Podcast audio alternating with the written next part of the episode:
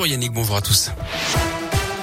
Commence par le trafic avec un ralentissement à l'entrée du tunnel sous Fourvière en direction de Marseille sur un 2 km. Ça coince également dans les deux sens à hauteur de Mion sur la 46 sud sur 2 à 3 km. À la une, un homme visé par des tirs à Lyon dans le 7e arrondissement. Ce matin, ça s'est passé vers 6h45. La victime sortait du centre de semi-liberté de la rue Pierre-Sémar. Elle a été grièvement blessée le où les auteurs ont pris la fuite. La voiture utilisée a elle été retrouvée en feu rue Surville. Mauvaise nouvelle pour nos finances. L'inflation accélère encore plus 4% et demi sur un an en mars d'après l'INSEE. C'est un point de plus qu'en février. C'est lié à la hausse des prix de l'énergie mais aussi à l'augmentation du prix des produits manufacturés et de l'alimentation. La situation en Ukraine ce matin, Kiev a envoyé 45 bus pour évacuer des civils de la ville assiégée de Mariupol où Moscou a annoncé un cessez-le-feu. Les services de renseignement britanniques eux assurent que les conseillers de Vladimir Poutine ont peur de lui dire la vérité sur ce qu'il se passe réellement sur le terrain, ce qui fausserait le jugement du président russe. D'après ces renseignements, les troupes russes saboteraient leur équipement et détruiraient accidentellement leurs propres avions. Les Américains avaient déjà estimé que Vladimir Poutine avait surestimé la capacité de son armée à remporter une victoire rapide en Ukraine.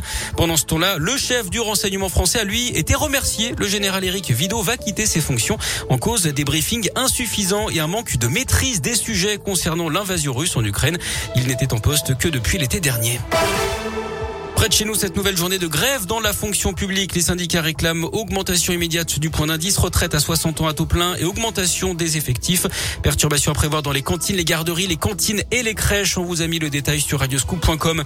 L'ouverture à la concurrence de la ligne ferroviaire entre Lyon et Bordeaux repoussée. La coopérative auvergnate Railcop reporte le lancement de sa ligne. Elle était prévue pour la fin de l'année. En cause notamment le manque de rames de train. Railcop avait acheté 8 anciens TER à la région Auvergne-Rhône-Alpes, mais leur rénovation prend plus de que prévu. Le protocole sanitaire pour aller voter, les électeurs positifs au Covid pourront aller aux urnes le 10 avril à l'occasion du premier tour de l'élection présidentielle, mais il leur est tout de même conseillé de porter un masque. Du sport du foot avec les quarts de finale retour de la Ligue des champions féminines. Ce soir, les Lyonnaises vont devoir renverser la vapeur face à la Juventus Turin. Elles avaient été battues 2-1 à l'aller. Coup d'envoi ce soir à 21h à Dessine. De son côté, le PSG a validé son ticket pour les demi-finales hier après avoir sorti le Bayern Munich. Chez les garçons, mauvaise nouvelle pour Maxence Cacré. Il s'est blessé au genou à l'entraînement hier matin. Il sera absent un mois environ. L'OL qui organise une conférence de presse hein, cet après-midi, ce serait pour annoncer l'arrivée d'un joueur offensif d'après le journal L'équipe. Du avec de l'Euroleague. L'Asvel joue en Israël ce soir sur le parquet du Maccabi Tel Aviv. Début de la rencontre à 20h05 et puis on termine par du tennis avec des nouvelles de Caroline Garcia. La Lyonnaise devrait déclarer forfait pour les barrages de la Coupe Davis féminine les 15 et 16 avril face à l'Italie.